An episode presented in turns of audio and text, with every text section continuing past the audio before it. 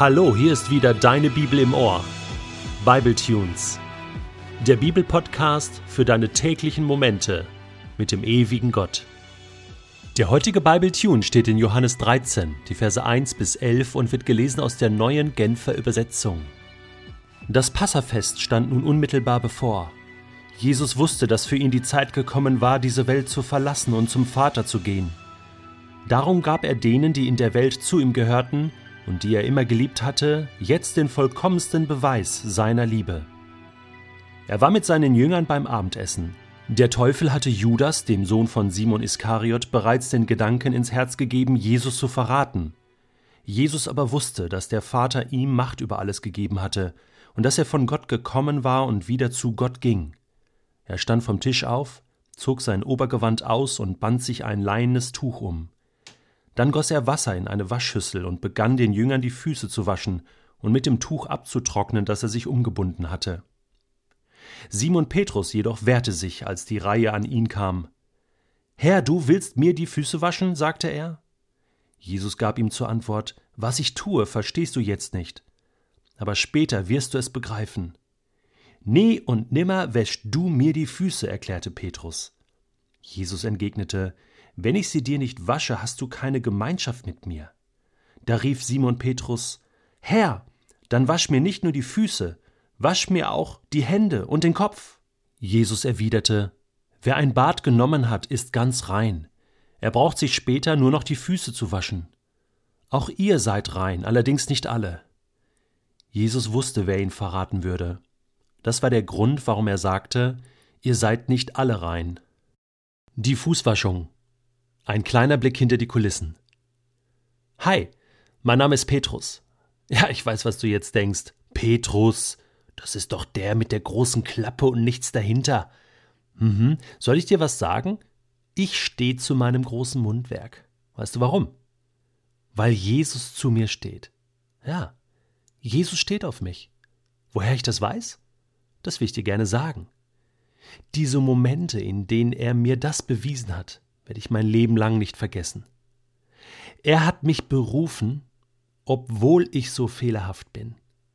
Er hat mir die Füße gewaschen, obwohl er mir eigentlich hätte den Kopf waschen müssen. Er hat mir vergeben, obwohl ich ihn verraten habe. Ja, er liebt mich. Und ich ihn auch. Hallo, mein Name ist Johannes.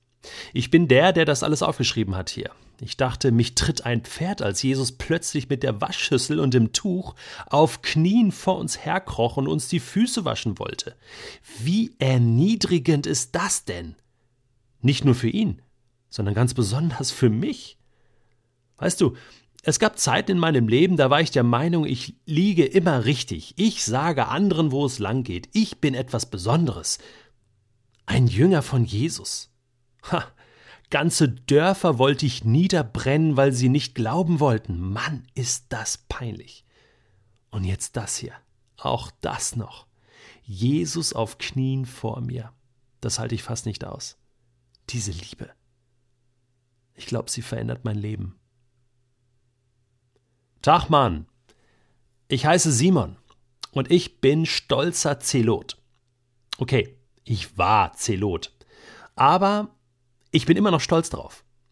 Ich habe gegen Rom gekämpft. Ich habe Zenturien platt gemacht. Oft Mann gegen Mann. Mit dem Messer. Oder nur mit einem Stein. Ja, aber das ist jetzt Vergangenheit.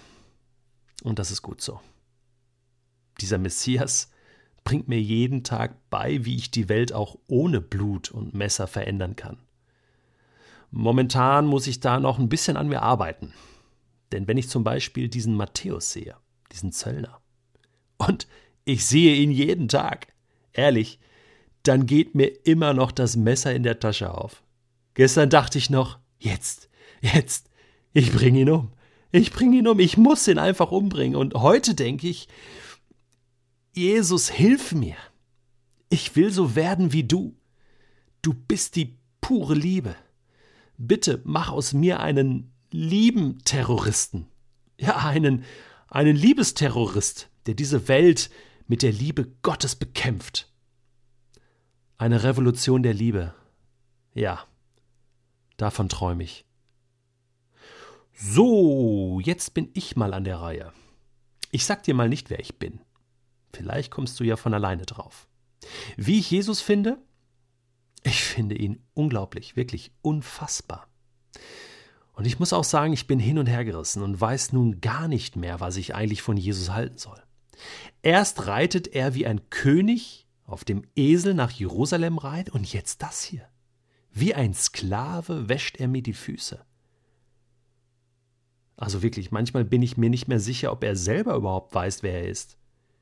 Ich für meinen Teil muss mir da erstmal noch in Ruhe ein paar Gedanken machen. Eins ist klar. Dieser Mann stellt die Welt, in der wir leben, komplett auf den Kopf. Ein König auf Knien. Das hat die Welt noch nicht gesehen. Hallo, ich bin's. Judas. Ja, ich war auch bei dieser Fußmassage dabei. Hat mich noch einmal echt berührt und auch irgendwie beschämt. Was soll ich sagen? Ich meine, für mich ist das Ding hier gelaufen. Schon lange. Will nur noch raus hier. Warte noch auf meine Gelegenheit abzuhauen. Und diese Chance ist bald da, ich weiß das. Und dann werde ich es allen zeigen. Und nochmal so richtig Kapital aus der ganzen Sache schlagen. Das ist doch der Punkt. Ich könnte mich aufregen. Jesus könnte sich viel besser vermarkten. Diese Wunder, die der drauf hat. Und diese Hammerpredigten. Er könnte richtig Karriere machen hier in Jerusalem. Stattdessen fängt er jetzt eine Ausbildung als Fußmasseur an. Lächerlich. Trotz allem, war eine gute Zeit hier. Zwar etwas verrückt, aber irgendwie gut. Und ja, Jesus ist auch ein guter. Ich meine, der weiß doch bestimmt, was ich vorhabe, oder?